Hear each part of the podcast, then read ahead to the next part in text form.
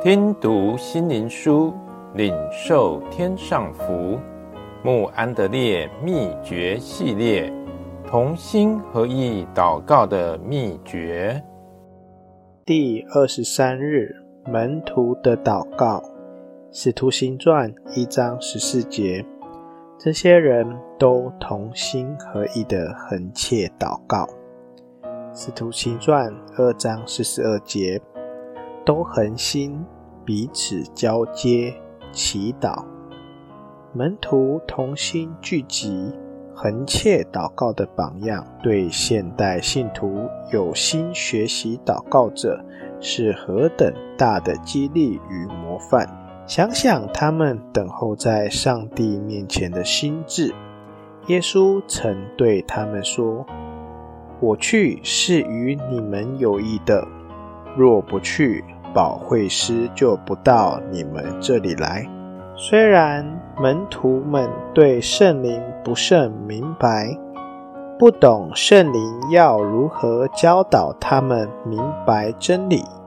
也不明白圣灵要如何在他们心里启示这位荣耀的救主耶稣，但他们愿意照着主耶稣的吩咐，同心恒切地祷告，等候圣灵降临，成为他们服侍的力量与动力。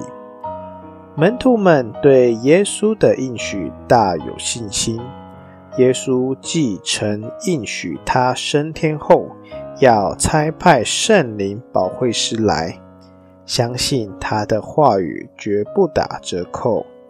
因着他们恒切、迫切地祷告，并且以感谢、赞美的心来敬拜主，就想起主所教导要他们不断祷告的功课。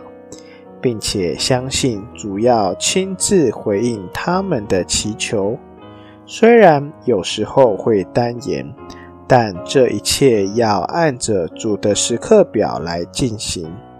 让我们常常默想主的教导，让这样的真理内化成我们自然的反应，知道主曾怎样应许门徒。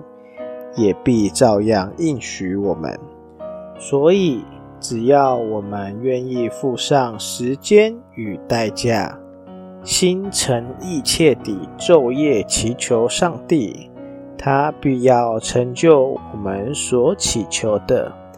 还有一点要切记，虽然我们不能同时聚集在一处祷告。